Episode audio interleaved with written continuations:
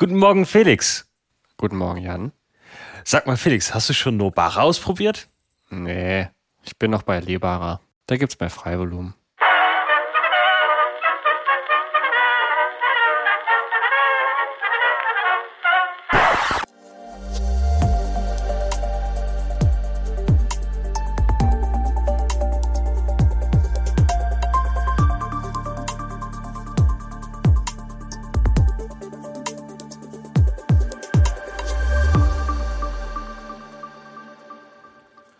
Focus on Linux, Episode 52 vom 1.4.2023. Mein Name ist Christian und am anderen Ende des Internets sitzen der Jan. Moin. Und der Felix. Hello. Wie geht's euch? Wie ist es euch ergangen seit unserer letzten Episode? Äh, also ich war ja, ich habe ja eine Episode ausgesetzt und habe äh, einen Monat in Japan verbracht. Von daher ist es mir äh, sehr gut ergangen. Das kann ich mir vorstellen. Wie hattest du hattest du schönes Wetter? Was waren deine Highlights? Uh, äh, das Wetter war sehr schön und die Highlights äh, waren einfach, ich glaube, ich bin auf vier Berge hoch und ich bin sonst hier in Norddeutschland, bin ich auf keinem gewesen. Also es war schon mal eine, äh, eine leichte Veränderung. Sehr gut. Wie sieht's bei dir aus, Felix? Auch eigentlich ganz entspannt. Ich kann mich nicht beschweren. Allerdings habe ich mich ein bisschen erschreckt, dass schon so viel äh, Anteil des Jahres jetzt das erste, erste Viertel schon rum ist. Ähm, mit manchen Dingen, die ich mir vorgenommen habe, manchen Zielen, muss man sich jetzt schon ein bisschen beeilen. Ja, das stimmt. Es gab auf Twitter damals, also in der Zeit, als man noch Twitter benutzen konnte, gab es diesen, diesen Bot, der hieß äh, State of the Year oder so. Der hat ja so eine Progress Bar jeden Tag getwittert, wo du gesehen hast, zu wie viel Prozent das Jahr jetzt abgeschlossen ist. Und das fand ich auch immer höchst erschreckend, wie, wie schnell dieser Fortschrittsbalken sich in die Mitte und gegen Ende bewegte. Von daher, sowas gibt's noch nicht auf Mastodon. Das wäre doch mal eine gute Idee für ein Wochenende, wo man nichts mit sich anzufangen weiß, so ein Bot zu programmieren. Du machst doch hier so gern Dinge in äh, Rust. Das wäre doch mal jetzt hier ein schönes Projekt für dich. Äh, ich habe so viele halbfertige Bots auf meiner Festplatte liegen. Ähm, die muss ich erstmal alle irgendwie selber zu Ende kriegen, bevor ich äh, ein neues Projekt anfange. Da könnte man aber ein paar fiese Sachen denken. Du könntest ja im Prinzip, oder nett, eigentlich nette Sachen. Du könntest auch zum Beispiel jedes Mal äh, MOTD nochmal so eine Erinnerung auf deinem Desktop, nochmal so eine Erinnerung, quasi wie viel Prozent des Jahres schon um ist. Oder was auch noch ein bisschen, noch ein bisschen fieser ist, ich habe das mal gesehen mit so einer fetten Tafel als Motivation, wo man quasi so ein bisschen abschätzt, okay, wie lange hat man wohl? So 90 Jahre, so so viele Tage. Und dann kann man jeden Tag abkreuzen und sieht, wie sich dann die Tage schon mal abreihen. Oh. Und dann könnte man sonst jeden Tag einmal so eine Erinnerung. Übrigens, du kannst mal ein bisschen hinmachen, du bist schon 30 Prozent tot. Dann du nimmst oh. Memento Mori ein bisschen zu ernst, Felix, habe ich das Gefühl. naja, ob man, ob man sowas braucht, weiß ich nicht. Was ich ja, äh, was ich ja mal super finde, wo wir gerade dabei sind, äh, das sind so Memes, äh, wo dann steht, ähm, irgendwie Shrek kam vor 30 Jahren raus, ich hoffe, du fühlst dich jetzt alt. Und sowas irgendwie automatisch generieren zu lassen, aber halt irgendwie so glaubwürdigen Zeiträumen, irgendwie so, ähm, Apple äh, M1 kam vor fünf Jahren raus, fühlst du dich alt? Weißt du, so immer ein, zwei Jahre zu viel, dass man sich die Leute immer ein bisschen ein Stück zu alt fühlen und dann äh, direkt auf Mastodon knallen. ich sehe schon, ihr habt, ihr habt wirklich begriffen, wie man sich im Netz Freunde macht. Oder sinnlose Date-Facts, wenn wir schon bei Schrottsoftware sind. Was wie heute bist du dreimal so alt wie und dann zum Beispiel irgendein anderer, irgendein, irgendein bekannter Schauspieler oder so alt wie und dann so eine Rechenaufgabe wie Madonna plus, aber geht nicht, aber. Ich glaube, dreimal so alt, dann müsste das irgendwie Kevin allein zu Hause sein oder so, wenn, die, wenn er das schaffen möchte, dass ich dreimal so alt bin wie der Schauspieler. Kommen wir mal zum Aufreger des Monats.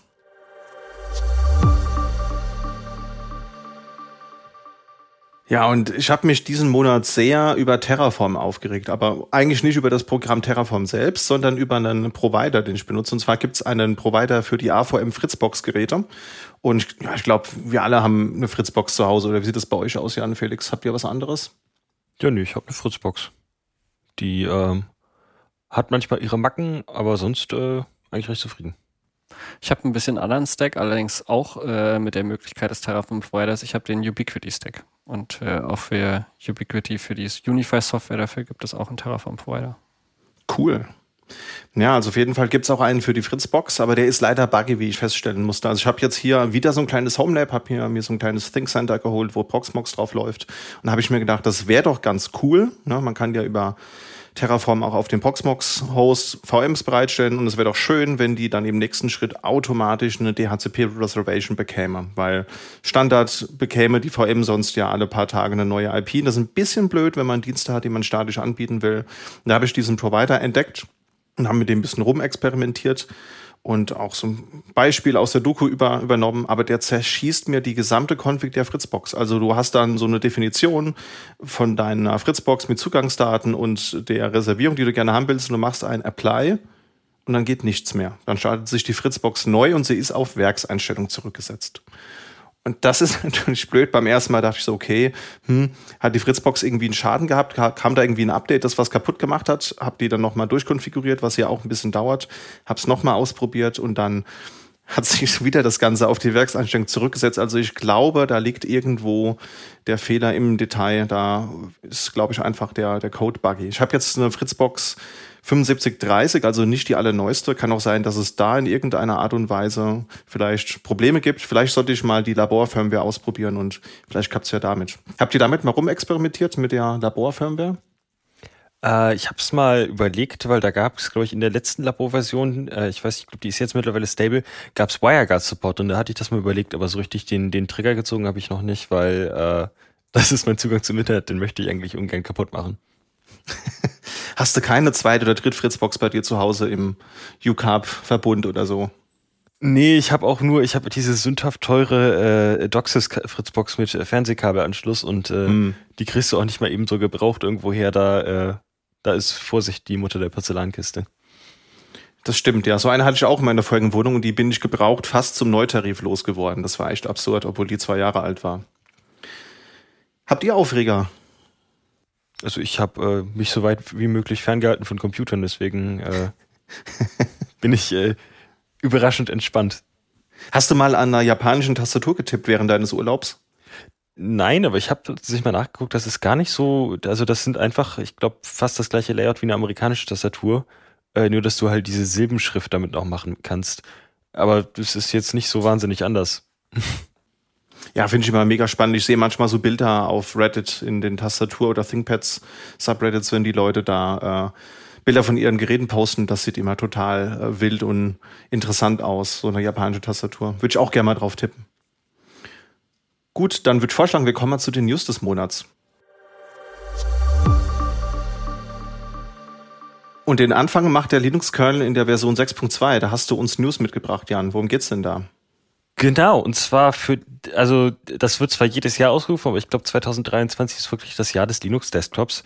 ähm, es gibt jetzt, äh, vor kurzer Zeit gibt's jetzt den Support für den 3M Micro-Touch-Treiber, das sind so kleine Touchscreens. Und ähm, jetzt kam der BTN-LSS Subsystem dazu und äh, das ist Support für einen tastenlosen Controller. Das ist quasi eine Kugel, die hält man in der Hand, gibt's kabelgebunden und kabellos und äh, da sind Gyroskope drin. Wenn man das dreht und, und wendet, dann wird das an den Computer gesendet. Und das ist total genial für Rennspiele. Und also zum Beispiel Super Taxcard hat jetzt schon Support eingebaut. Äh, das hat recht lange gedauert, etwa drei Jahre Entwicklungszeit und hunderte Nachrichten in der Mailingliste, aber das ist jetzt äh, tatsächlich auch gemerged im Mainline-Kernel. Und äh, ich habe es auch schon mal ausprobiert, funktioniert super. Cool. Und wo kriegt man diese Geräte her? Also ich habe da echt irgendwie Probleme mit, das bildlich vorzustellen, aber kann mir schon vorstellen, dass das bestimmt ganz interessant sein, sein könnte für gewisse Anwendungen. Äh, ich habe meinen einfach auf Amazon bestellt. Äh, da gibt's aber auch quasi so Knock-off-Produkte, die auch mit dem Treiber funktionieren. Ähm, so, wie ihr erinnert vielleicht euch äh, an früher, wenn, wenn ihr eurem, euren kleinen Geschwistern den schlechteren Controller an der Playstation gegeben habt. ähm, da da gibt's äh, verschiedene Preisklassen.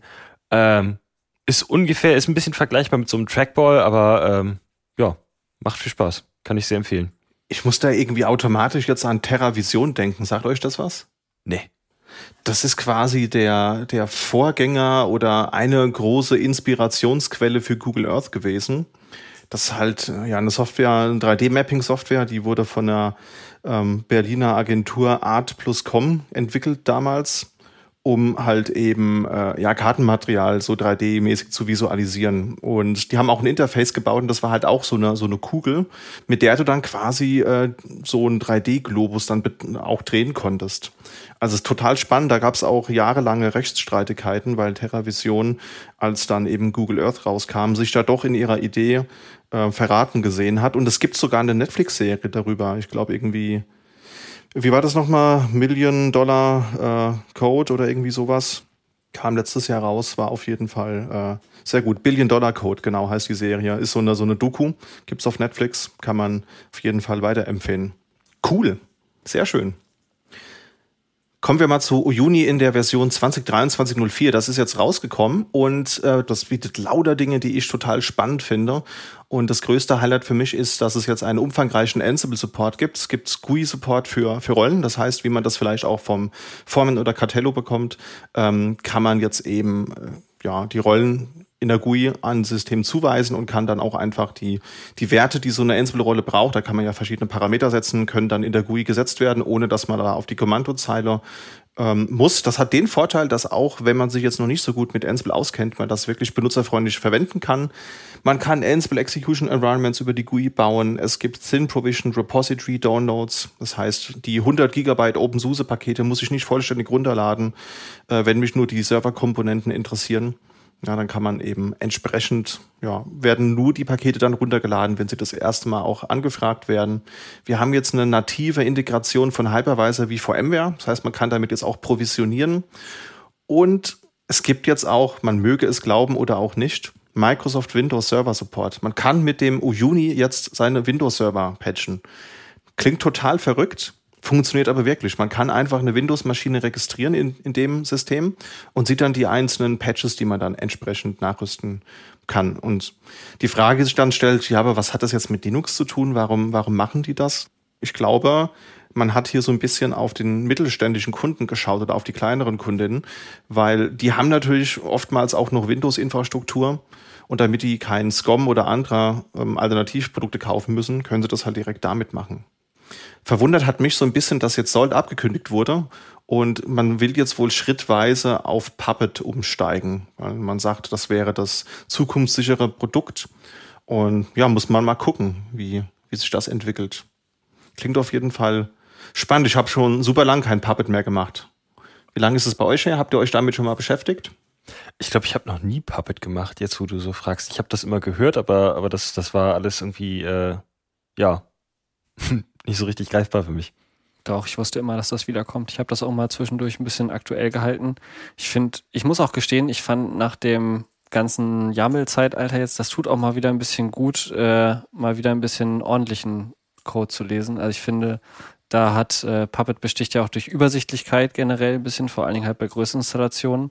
Da kann man zum Beispiel eben, ja, bei Salt auch schon mal schnell ein bisschen durcheinander kommen. Von daher finde ich eigentlich ein guter, mutiger Schritt. Ja. Ja, so ein Ruby-Code ist natürlich schon, ich finde, der ist auch einfach lesbarer, da hast du absolut recht, ja. Und vor allen Dingen, ähm, was, was aber auch neu mit dazugekommen ist, ich habe das neulich gesehen, Puppet kann wohl aber, glaube ich, auch über Erweiterungen mittlerweile äh, jammeln. Also von daher muss man mal gucken, in welche Richtung das geht. Ich glaube, das wird die Zukunft einfach dann, dann zeigen. Schauen wir mal. Du hast uns auch ein total spannendes Tool mitgebracht, Felix. Da bin ich schon sehr gespannt, was du uns erzählst. Äh, ja, genau. Und zwar habe ich auch eine ganz, ganz nette Entwicklung mitgebracht. Ähm, und zwar kennen ja viele, eigentlich jeder, jeder von uns kennt ja den allzeit beliebten Vim-Editor. Allerdings ist das gute Tool inzwischen auch schon ein bisschen in Jahre gekommen. Ähm, Entwicklung ja schon seit, seit den 90ern und auf jedem Rechner vorinstalliert. Und dementsprechend ist natürlich auch die, die Optik schon ein bisschen angestaubt. Und ja, die, die Terminal-Optik ist einfach nicht mehr so angemäß 2023 jetzt inzwischen, da kann man schon mal ein bisschen, bisschen aufräumen. Und deswegen gibt es jetzt eine Neuentwicklung, neuer Fork quasi, ähm, mit modernen neuen Technologien und zwar das Ganze mit Webtechnologie neu gebaut. Ähm, denn das Ganze eben, ne, Web ist die Zukunft an der Stelle, auch Webtechnologien werden überall übernehmen. Wir haben das jetzt an vielen Stellen schon gesehen. Und so kommt die Innovation jetzt auch wieder aus der JavaScript-Community, die ja immer gut ist für eine Überraschung und auch sehr innovationstreibend unterwegs ist.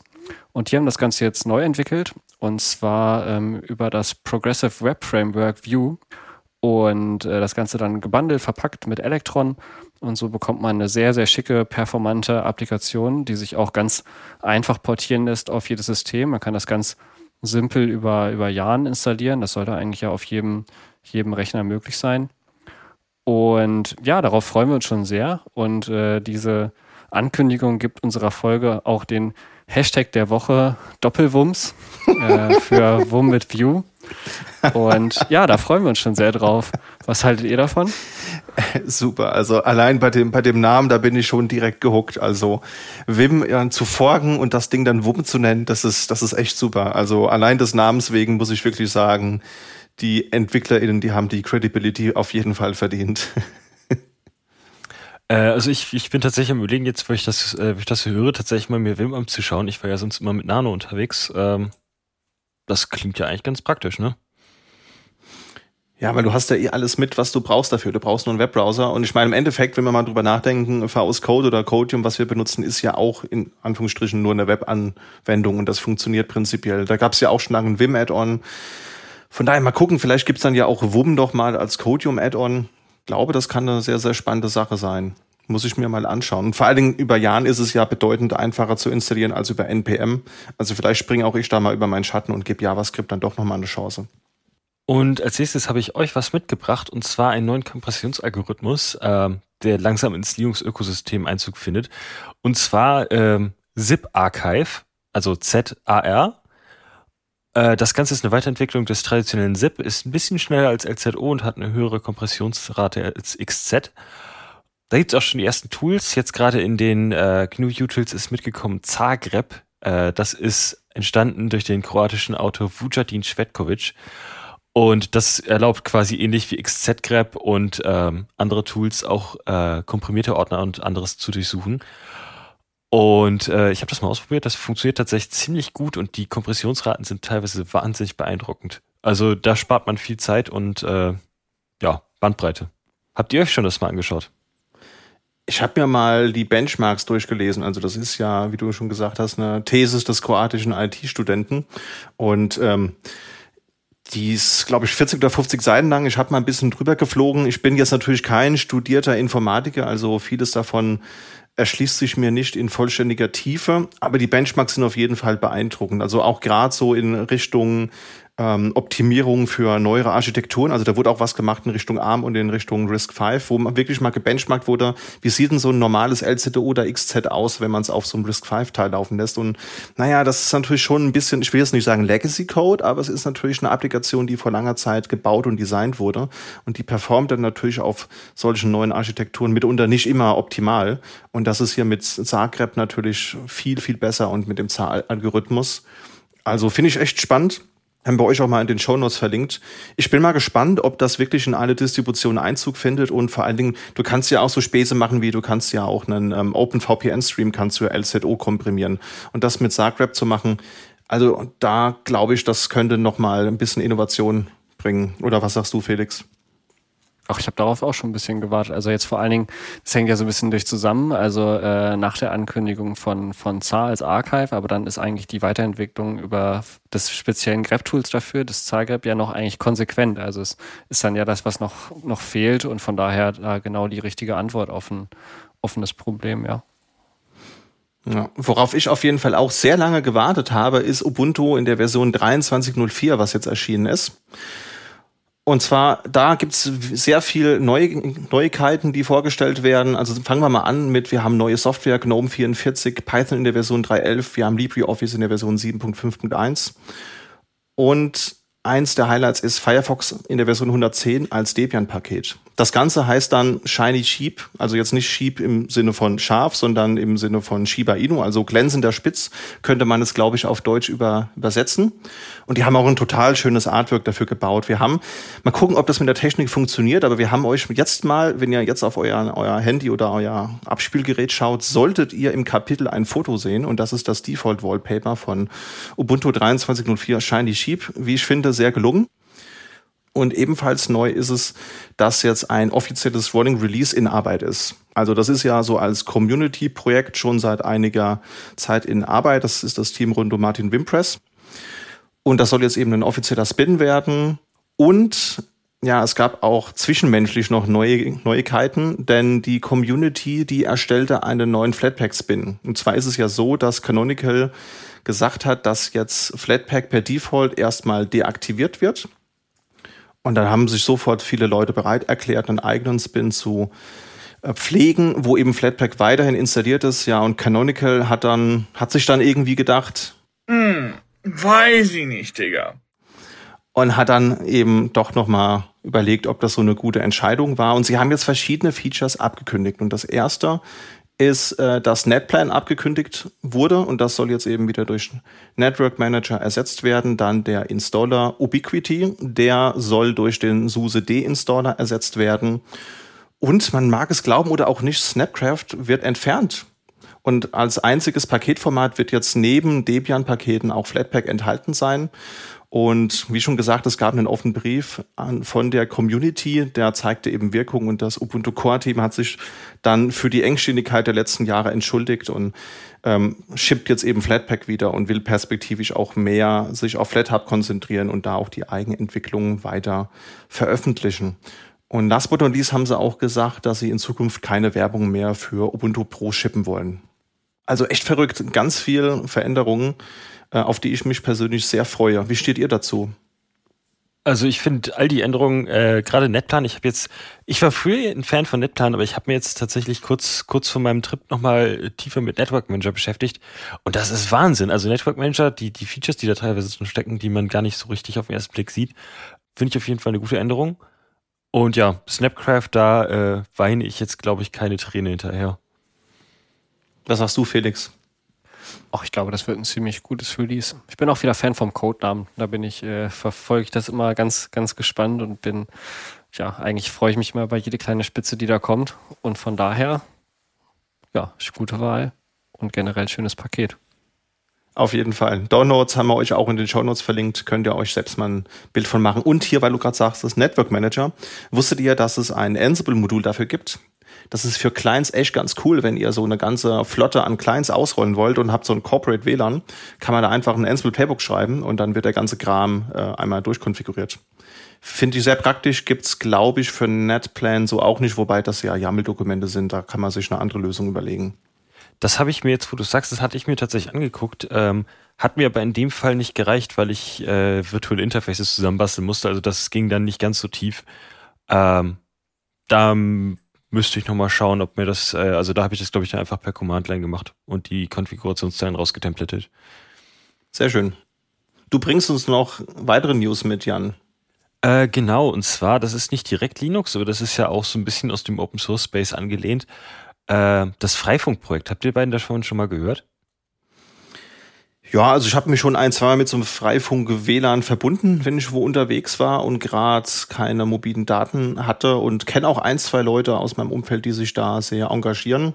Ich finde ein sehr schönes Projekt, aber technisch bin ich nicht allzu tief drin, um ehrlich zu sein. Äh, genau, und zwar die bündeln alle Verbindungen. Also das kommt auf den, ganz auf den Verein an, das wird von dem Verein getragen. Und normalerweise bündeln die alle Verbindungen und jagen das dann über einen zentralen VPN-Knoten. Und da hast du natürlich so ein, so ein bisschen so ein Single Point of Failure und äh, natürlich auch begrenzte Bandbreite. Und äh, das Ganze liegt halt auch daran, dass das halt äh, recht viel Geld kostet. Und was jetzt vom Freifunkverein ausgeht, ist äh, Freifunk Pro. Und zwar zahlt man da 6,99 Euro im Monat für, entweder per Paysafe Card oder mit äh, Apple oder Google Play Geschenkkarten. Und das sorgt dann dafür, dass die, die äh, Betreiber ein bisschen mehr Bandbreite kaufen können, fördert auch den Ausbau der, äh, des Freifunknetzes und äh, geht auch ein bisschen die Anwaltskosten. Ich denke, wir alle wissen, dass äh, wenn man so einen offenen Hotspot hostet, dass dann da auch manchmal ein paar Abmahnungen ins Haus flattern. Und deswegen finde ich das eigentlich eine ganz nette Idee. Das ist immer noch günstiger als jeder Mobilfunktarif, den man finden kann. Und jeder, ich glaube, ich habe noch nie so einen günstigen DSL-Tarif gesehen. Und was man auch so ein bisschen hört, ist, dass vielleicht eine werbefinanzierte Version kommt, die ein bisschen mehr Geschwindigkeit bietet, dafür aber dann Werbung äh, mit einsch einschmeißt. Äh, genau, was, was denkt ihr? Ist das eine gute Idee? Ist das eine schlechte Idee? Ja, also ich kann es voll nachempfinden, dass natürlich so das Bereitstellen eines kostenlosen Internetservices, da hat man natürlich immer, steht man im Prinzip ja fast mit einem Fuß im Gefängnis so, wie du gerade sagtest, man weiß ja nie, was die AnwenderInnen, die das, die die Infrastruktur nutzen, die man zur Verfügung stellt, tun. Und ähm, ja, von daher, da kann ich es schon verstehen, dass man sagt, man will da so ein bisschen Zweiklassengesellschaft einführen. Also wir wissen ja auch, Zweiklassengesellschaft, die gibt es nun mal eben. Und vor allen Dingen auch das Thema äh, ich kenne auch keinen Prepaid-Tarif für weniger als sieben Euro im Monat, der auch funktional ist. Also jedes Freifunk-WLAN-Netz, das ich bisher benutzt habe, war stabiler und hat einen höheren Durchsatz als jede UMTS oder äh, keine Ahnung 5, 5G-Verbindung, die ich bisher hatte. Also würde ich sofort machen, ist ja auch für einen guten Zweck. Ich finde, das Freifunkprojekt muss man auf jeden Fall noch so weiter unterstützen. Und warum denn nicht mal wieder zur Tankstelle gehen und eine Paysafe-Card holen? Also das habe ich bestimmt schon seit zehn Jahren nicht mehr gemacht. Das ist eine Erfahrung in meinem Leben, die würde ich sehr gerne noch mal wiederholen. Man muss ja auch sagen, dass äh, frei in Freifunk ist ja auch an der Stelle wahrscheinlich nicht wie das frei umsonst in Freibier, sondern eher wie das frei in Freiheit. Und äh, um sich diese Freiheit zu bewahren, muss man vielleicht auch manchmal sowas ein bisschen was springen lassen. Also von daher kann ich das auch ganz gut nachvollziehen. Apropos Freibier äh, und Freiheit. Wir haben noch ein anderes Thema und zwar ein, eine Sache, die uns wirklich seit Ewigkeiten sehr am Herzen liegt. Äh, lange auch zum Teil so ein bisschen angekündigt, angedeutet durch die ganze Microsoft Loves Linux Sache. Und das Ganze wurde ja immer nicht so deutlich gezeigt über die letzten Jahre. Wir haben uns manchmal vor allen Dingen eben über Teams aufgeregt, weil wir auch zu der Nutzung des Tools so ein bisschen gezwungen sind. Und jetzt kommt diese Liebe aber umso deutlicher raus. Und zwar hat Microsoft die API veröffentlicht, äh, oder die Communications API, mit der das Ganze im Backend läuft. Und zwar unter der Beerware License. Ähm, das heißt, wenn man jetzt mal einen netten Microsoft-Mitarbeitenden sieht, dann darf man ihm dafür gerne ein Bier ausgeben. Aber ansonsten ist das Ganze eben zur Nutzung und Weiterentwicklung frei. Und das führt eben dazu, dass jetzt alternative Clients entwickelt werden können. Das heißt, wir können uns jetzt auf ganz viele schöne Projekte gefasst machen. Ähm, es gibt auch auf GitHub schon etliche Sachen, die da in Arbeit sind. Zwar neue Clients in JavaScript. Wir haben schon eine Rust-Variante gesehen. Das ist natürlich jetzt noch sehr frisch und wird demnächst kommen aber hoffentlich dazu führen, dass wir eben nicht mehr auf die proprietären Clients angewiesen sind, die ja sind, die ja vielleicht auch bald nochmal offen werden. Mal gucken. Ne? Wer weiß ja nicht ganz genau. Aber prinzipiell wird es jetzt einige Alternativen geben, die hoffentlich auch eben Linux Desktop ja, nativer, besser, einfach schneller laufen. Ähm, Jan hat es schon angekündigt am Anfang. Dieses Jahr wird wirklich das Jahr des Linux Desktop lange angekündigt. Dieses Jahr ist es anscheinend wirklich soweit.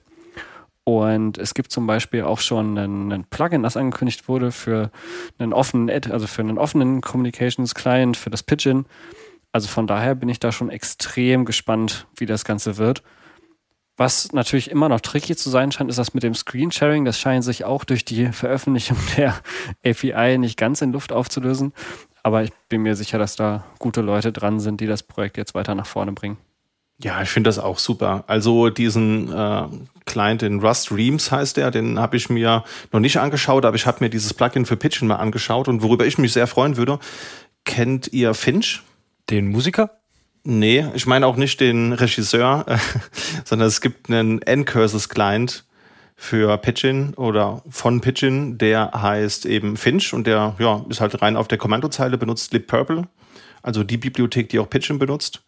Und aktuell gibt's das Plugin wohl noch nicht, auch für die CLI-Variante. Aber das fände ich sehr, sehr schön, weil wenn man einfach mal so eine SSH-Konsole irgendwo hat und man will da mal geschwind über die Kommandozeile sich mal was per Teams schicken, dann ist natürlich Finch eine gute Option.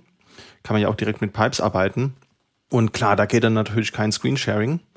Aber die klassischen Dienste wie Gruppenkommunikation oder One-to-One-Kommunikation, das, äh, das scheint sehr gut zu funktionieren, zumindest in der GUI. Das finde ich auf jeden Fall, das geht in die richtige Richtung. Da kann man nur den, den Aufruf starten, liebe Zuhörer, wenn unter euch Leute sind, die in Rust entwickeln, dann schaut doch einfach gerne mal bei diesem Reams-Projekt vorbei. Link haben wir in den Shownotes hinterlegt. Ich glaube, da ist jede Hilfe auf jeden Fall wertvoll. Wäre doch auch was für dich, Jan, oder? Ja? Wie gesagt, also äh, vielleicht, wenn ich, äh, wenn ich das in der Arbeitszeit mache, aber äh, sonst sind meine Projekte schon gef gut gefüllt. Ja, müssen wir uns nur noch ein USP überlegen, wie man das verkaufen kann, äh, dass man das mal beauftragt. Okay, und das waren die News des Monats, aber wir haben noch ein kleines Special für euch. Und zwar haben wir viel positives Feedback für unsere Jahresrückblick-Episode bekommen, die wir im Januar veröffentlicht haben. Und zwar haben sich da vor allen Dingen einige von euch sehr positiv über die Outtakes von Jenny und Nele ähm, ausgelassen. Und wir konnten die beiden überreden, an einem Hörbuch teilzunehmen, das wir die drei Sonderzeichen genannt haben. Und ja, eine erste Episode haben wir aufgenommen und die könnt ihr euch jetzt anhören.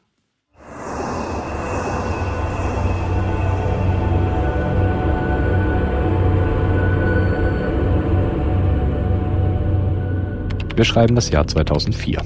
UTF-8 wurde schon lange erfunden, war aber leider noch nicht der Standard für alle Betriebssysteme. Korrekte Umlaute waren also keine Selbstverständlichkeit, da sich einige Unternehmen immer noch weigerten, die Zukunft zu akzeptieren. In Unternehmen wie der Pinkepunk Solutions Limited mussten sich AdministratorInnen einem täglichen Kampf der korrekten Codierung stellen. Es ist Montag und die fleißige Personalreferentin Nele hat die ehrenvolle und wichtige Aufgabe, die Mitarbeitenden-Datenbank auf ein neues System zu kopieren. Zusammen mit der smarten Datenbankadministratorin Jenny macht sie sich ans Werk. Dritter im Bunde ist der rastlose und permanent überarbeitete IT-Administrator Christian. Was könnte da schon schiefgehen? Mensch, was ist denn schon wieder los? Kann hier nicht einmal was klappen? Ich werd noch bekloppt. Nanu, was ist denn los? Ach, HR hat gesagt, ich soll unsere Mitarbeitenden-Datenbank auf den neuesten Server ziehen. Und jetzt rate mal, welche Namen keine Umlaute mehr haben. Zum Kotzen, sage ich dir. Oh, wie konnte das denn passieren? Ich sag's dir, Jenny. Hundertprozentig war das wieder der Christian. Der hat einfach nichts drauf, außer Zahnbelag. Der hört nie richtig zu und macht immer nur die Hälfte von dem, was man eigentlich von ihm will. Hey, das ist nicht fair. Jeder macht mal Fehler, auch du. Oder hast du schon vergessen, wie du damals versehentlich die Bilder von deinen neuen Welpen an den gesamten Filmverteiler geschickt hast? Mm, ist ja gut. Oder damals, als dein Kennwort angeblich zurückgesetzt wurde und dann nur Chiasamen unter deiner Shift-Taste geklebt haben? Mm, ist gut. Oder damals, als... Hör jetzt auf! Okay, auf jeden Fall finde ich, wir sollten das wie Erwachsene klären. Ruf ihn doch einfach mal an. Es ist bestimmt nur eine Kleinigkeit. Du hast ja recht.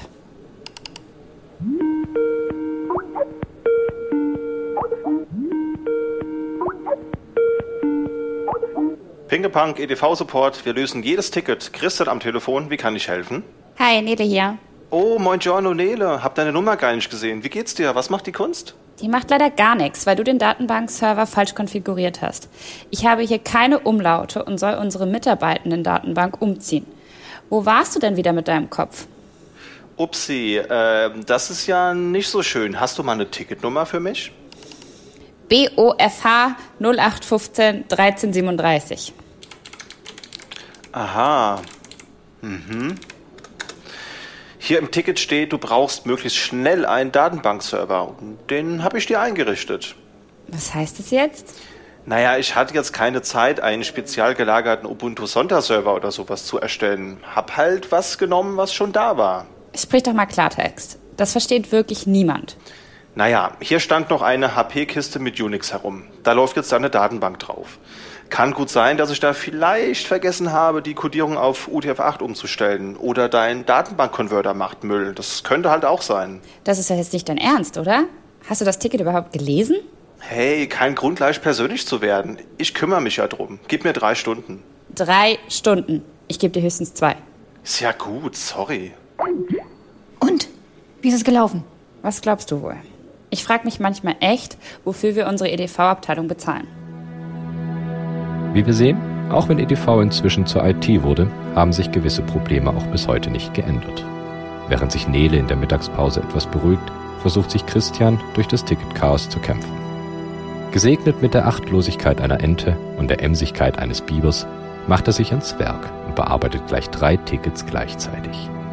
Dabei fällt ihm leider nicht auf, dass er mal wieder die falsche Codierung gewählt hat. Das kann doch jetzt echt nicht wahr sein. Das Problem ist immer noch nicht behoben. Zeig mal her. Ob Frau Schlunkes-Börne es wohl lustig findet, Frau Schlunkesborne genannt zu werden, oder Herr Pferd jetzt Herr Pfad heißt? I doubt it. Mach doch mal die Datenbankkonsole auf. Tja, ich hab's vermutet. ISO 88591 aka Latin One statt UTF-8. Da muss unser Lieblingsadmin wohl noch mal ran. Ich ertrag das alles nicht mehr. Können wir das nicht selbst machen? Naja, wir könnten versuchen, uns als Admin einzuloggen und die Codierung selbst zu beheben. Dafür bräuchten wir aber das Passwort. Du bist doch hier die smarte Datenbankadministratorin. Können wir nicht versuchen, das Passwort zu erraten? Naja, eigentlich dürfen wir das nicht. Aber vielleicht ist das Kennwort ja was super Offensichtliches. Admin und Passwort gehen schon mal nicht. Bestimmt irgendwas mit seinem Geburtstag oder seiner Lieblingsband oder Das Geburtsdatum finden wir im LDAP. Aber woher sollen wir denn wissen, was er so hört? Ich glaube, er hatte mal auf einem Sommerfest ein Avril Lavigne T-Shirt an. Nicht im Ernst. Okay, ich probier's mal. Nope, negativ. Okay, wenn wir diesen Fall lösen wollen, müssen wir wieder Täter denken. Wir müssen zum Täter werden. Was würdest du als Passwort wählen, wenn du er wärst? Hm, naja, wenn ich den ganzen Tag mein Kennwort eintippen müsste, würde ich wahrscheinlich was möglichst Kurzes wählen. Vielleicht auch irgendwas so Simples, dass es absolut ironisch wäre, wenn es tatsächlich als Kennwort benutzt werden würde.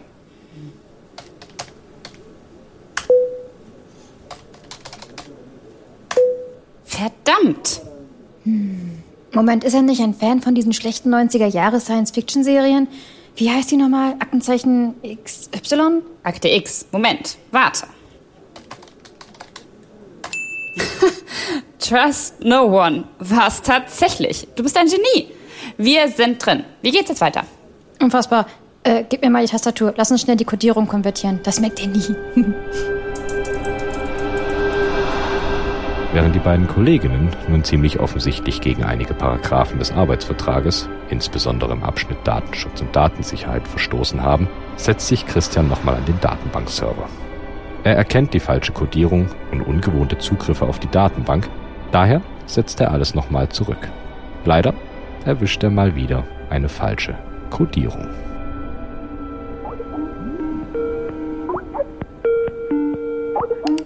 Wähle Personalabteilung, wie kann ich helfen? Guten Tag, Christian hier. Ich habe euch eure Datenbank nochmal neu aufgesetzt. Die Codierung war leider wieder falsch und irgendwelche komischen Logins gab's auch. Ihr habt jetzt neue Passwörter und Codepage 850, so wie ihr wolltet. Aber wir wollten doch UTF. Äh, naja, wie dem auch sei. Ich habe jetzt Feierabend. Viel Erfolg mit dem Import. Bis morgen Sola. Oh nein.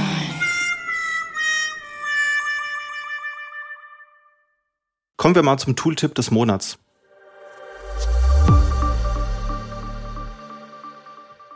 Ich habe euch ein Tool mitgebracht, das ich persönlich sehr nützlich und sehr amüsant finde, aber ich habe die Befürchtung, dass das vielleicht nicht jeder oder jede so, so sieht. Die Rede ist von Space Cadet Pinball. Und ja, ich rede von dem Space Cadet Pinball, das es eben seit Windows 95, seit der Plus-Edition gibt, bis hin zu Windows XP gab es das immer zu jedem Windows mit dazu. Und zwar ist das ja ein Pinball, äh, das man halt eben spielen konnte. Kennt ihr das? Habt ihr damit schon mal gearbeitet? Gearbeitet. Also gut. Ja, ich habe damit schon gearbeitet, ernsthaft. Ich habe das in verschiedenen Projekten habe ich das eingesetzt. ich wollte schon sagen, ich habe damit eher nicht gearbeitet. Ähm, damals äh, die, die, zu Windows XP Zeiten, das war eins meiner Lieblingsspiele neben dem Solitär, was vorinstalliert war. Ähm, und dann war ich total traurig, als bei Vista das rausgeflogen ist und dafür war dann nur Purple Palace da. Ja, das ist, äh, kann ich voll nachempfinden. Und was würdet ihr sagen, wenn ich euch jetzt sage, dass das jemand reverse engineert hat? Nein. Doch. Oh. Genau. Und zwar ähm, hat das wirklich jemand genommen und hat das reverse engineert. Man findet das Ganze auf GitHub und das Ganze wurde mittlerweile sogar für die PS Vita und die Nintendo Switch und noch für andere Plattformen portiert. Ein Android-Port ist auch gerade bereits in Arbeit. Problem ist, das Ganze ist noch ein bisschen unvollständig, also zumindest die Übersetzungen sind unvollständig und auch ein bisschen buggy. Also man kann da andere Sprachen auswählen, aber im Endeffekt ist das nur Englisch, was aber okay ist. Das tut dem Spielspaß ja keinen Abriss. Und wie du gerade schon angeteasert hast, es gibt da so einen langen Mythos, der sich rund um dieses Spiel rühmt. Und zwar gab es mal eine Aussage, dass das Spiel ja überhaupt nicht 64-Bit-fähig war. Äh, genau. Das äh, habe ich, glaube ich, irgendwo mal in einem, einem Microsoft-Blog gelesen. Genau. Und was ist, wenn ich dir jetzt sage, dass das überhaupt nicht stimmt? Nein. Doch. Oh.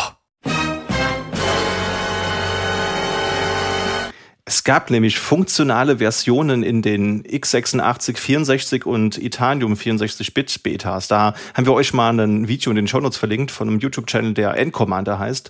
Der macht wirklich krasse intellektuellen Höhlemalereien und der hat dann wirklich mal sich so ein paar äh, Betas angeschaut, hat die dann dekompiliert und mal drüber geschaut. Und da gab es durchaus schon funktionale Betas. Die waren halt so semi-funktional. Also gerade diese Berechnung von Kollisionen, wenn die Kugel wo dran klatscht, das hat halt nicht so sauber funktioniert, weil halt eben einfach das Fließkomma-Verhalten auf einem Itanium und da auf dem x86 64 ganz anders ist als auf dem klassischen x86, aber das wären lösbare Probleme gewesen. Und die Vermutung war dann eher, dass es in Richtung Lizenzhintergründe geht. Also das ist damals auch entwickelt worden von der Firma, die Cinematronics heißt. Heute kennt man die auch unter Maxis South. Und ja, die haben das Spiel halt damals lizenziert. Also der der Space Cadet Pinball war auch nur einer von vier Tischen von diesem 3D Ultra Pinball oder wie das Spiel hieß. Und vermutlich ist das dann eher die Geschichte. Aber wie dem auch sei, wenn euch nicht nur die Hintergrundgeschichte interessiert, könnt ihr auch einfach mal einen Blick auf Space Cadet Pinball werfen. Das Ganze gibt's auf GitHub, gibt's auch im FlatHub, kann man also quasi direkt konsumieren. Und ja, mir hat das so richtig schöne Retro-Vibes besorgt, muss ich sagen. Und äh, das ist, das macht richtig, richtig Spaß, wenn man mal so fünf Minuten Pause hat, da einfach mal eine Runde kurz den Pinball angeschmissen.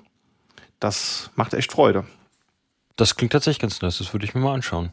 Ich habe mal was ganz was anderes mitgebracht. Ich habe ja am Anfang der Folge schon erwähnt, dass ich äh, mit dem Gedanken spiele, den Editor zu wechseln. Und äh, die Möglichkeit will ich jetzt hier auch anderen Zuhörenden geben. Und zwar gibt es jetzt ein Nano-Theme für Emacs. Ähm, das macht den Übergang zum richtigen Nano dann ein bisschen leichter, wenn man sich nicht sofort alle, alle Tastenkombinationen merken kann. Ähm, einfach das Theme installieren und dann kann man sich so ein bisschen den Übergang äh, selbst gestalten. Äh, Finde ich sehr gut. Hab da auch aus dem Freundeskreis schon mal positive Rückmeldungen bekommen. Kann ich sehr empfehlen. Sehr schön. Ja, und vom selben Entwickler, also ich habe mir mal den Code angeguckt, gibt's das gleiche auch für, für Vim, habe ich gesehen. Also das heißt, wenn man die Leute so schrittweise an Vim heranführen will, dann geht das mit dem, mit dem anderen Theme eben, eben auch. Also ist eine coole, coole Sache. Vielleicht gibt's das ja auch für, für Vim, müssen wir mal gucken. Finde ich, kann man das bestimmt einfach adaptieren. Ich habe tatsächlich auch noch einen Tipp mitgebracht. Ich tue mich mit der Tippsuche in jedem Kontext immer ein bisschen schwer. Ähm, ich habe deswegen einfach eine Sache mitgebracht, weil ich ja letzte Woche tatsächlich gestolpert bin. Ich finde es auch, es ist hat, hat seine Use Cases, es ist nicht ganz, ganz sinnlos, es ist schon halbwegs nützlich. Ähm, und zwar das Tool heißt Ghost Text, wir haben euch das auch verlinkt. Ich hoffe, dass es an dieser Stelle nicht, nicht untergeht und auch äh, den, das ist wirklich ein gutes, also jetzt ohne, ohne, ohne Spaß, das ist wirklich ein eigenes gutes Tool. Damit kann man folgendes machen, man kann im Browser, wenn man ein Textfeld hat, kann man das ähm, über einen Plugin an Ghost Text übertragen und dadurch, und dann mit dem jeweiligen Plugin verbindet sich das Ganze über ein, äh, über ein Socket über zu einem Editor der Wahl. Das heißt entweder zum ähm, VS Code oder zum Vim. Und dann kann man dieses Textfeld, was man da im Browser hatte, kann man dann in seinem Browser editieren, also in seinem, ja, in seinem Editor editieren. Das ist sehr praktisch und sieht auch in der, in der Demo zum Beispiel ganz cool aus, an der Stelle, wo man dann GitHub-Issue einfach im, im Vim editieren kann. Das Problem, das ich dabei festgestellt habe, ist allerdings, dass richtig viele Textfelder, oh Wunder, auf Webseiten eigentlich HTML-Felder sind. äh, und das ist natürlich dann kacke. Also die sehen dann nicht so aus, wie sie dann aussehen, sondern wenn man einen Linebreak machen will, dann macht muss man halt einen Brüll HTML-Tag machen. Und das macht dann nicht mehr ganz so viel Spaß. Aber die Idee ist eigentlich gut und das äh, für manche Textfelder, die das eben nicht haben, die halt tatsächlich Plain Textfelder sind, ist das auch sehr nützlich. Was ist dein Use Case? Wofür benutzt du das regelmäßig? Ah, ich hatte für so ein Spiel- und Spaß probiert, weil das Problem ist, im Browser gibt es sehr gute Plugins zur Textkorrektur. Mhm. Äh, und die gibt's halt in den Editoren jeweils nicht. Und ich wollte es eigentlich falsch rum benutzen. Und zwar quasi im Editor schreiben, also mit Vim dann schreiben. Aber äh, das funktioniert nicht bidirektional. Also es, manchmal klappt es nicht, aber oft schon, dass es dann halt sagt, okay, du kannst im Browser dein Lieblingsplugin zum Beispiel benutzen, ein Grammarly oder solche Sachen. Und du schreibst aber in Vim. Und du bist aber im Browser. so, mhm. also es ist, Verstehe. Es ist nicht ganz, also dafür ist es nicht ganz unsinnvoll, aber es klappt noch nicht so, wie ich mir das vorgestellt hatte. Aber das ist trotzdem, es wird den einen oder anderen geben, der, der den Use Case erkennt und irgendwie das machen kann. Ja, mit dieser Folge probieren wir auch nochmal was Neues aus. Und zwar haben wir von vielen das Feedback bekommen, dass ihr euch das Manpage ASMR, das wir mal spaßenshalber äh, mal erwähnt haben, dass ihr das gerne regelmäßig in diesem Format hören möchtet. Und das haben wir jetzt mal gemacht. Und wir haben jetzt für euch ein Manpage ASMR zu einem sehr bekannten Tool vorbereitet. Und ihr könnt ja einfach mal versuchen zu erraten, um welches Tool es sich hier handeln könnte und gerne per E-Mail an podcast.sva.de uns eure Lösung mitteilen. Und dann wollen wir mal gucken, wie viele Leute das erraten. Minus A, minus, minus Archive. Genau wie minus D, Groß R, minus, minus Preserve ist gleich all minus minus attributes minus only.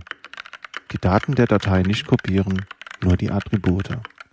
Minus minus Backup ist gleich Steuerung. Eine Sicherheitskopie von jeder vorhandenen Zieldatei erstellen. Minus b wie minus minus Backup. Akzeptiert aber kein Argument. Minus minus Copy minus Contents. Wenn rekursiv, Inhalt von Spezialdateien kopieren. Minus d genau wie minus minus no minus dereference minus minus preserve ist gleich links. Minus f minus minus force wenn eine existierende Zieldatei nicht geöffnet werden kann, löschen und erneut versuchen. Dies wird bei der Verwendung der Option "-n" ignoriert. "-i", "-interactive". Vor einem Überschreiben nachfragen setzt eine vorhandene Option "-n" außer Kraft. Minus großes H symbolischen Verweisen folgen, die auf der Befehlszeile als Quelle angegeben sind. Minus L minus minus Link harte Dateiverweise erstellen, statt zu kopieren. Minus großes L minus minus dereference symbolischen Verweisen in Quellen immer folgen. Minus N minus minus no clover keine existierenden Dateien überschreiben. Setzt eine vorangehende Option minus i außer Kraft. Minus großes P minus minus no minus dereference symbolischen Verweisen in Quelle nie folgen. Minus P genau wie minus minus preserve ist gleich mode, ownership, timestamps. Ja, Leute, und ich glaube, damit haben wir die News des Monats ganz gut zusammengefasst und wir können mal das Fleck zum Ende der Folge setzen. Gut. Bleibt mir nur übrig zu sagen, vielen Dank, Jan und Felix, hat mir wieder sehr viel Spaß gemacht mit euch. Ebenso. Danke ebenso.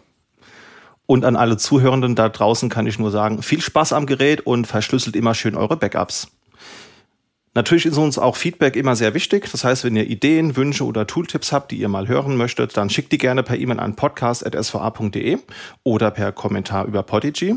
Benutzt auf Social Media sehr gerne den Hashtag der Folge Doppelwumms und wir freuen uns natürlich auch immer wieder über Bewertungen über den Podcatcher eurer Wahl. In dem Sinne, bis zur nächsten Folge. Macht's gut! Thank you.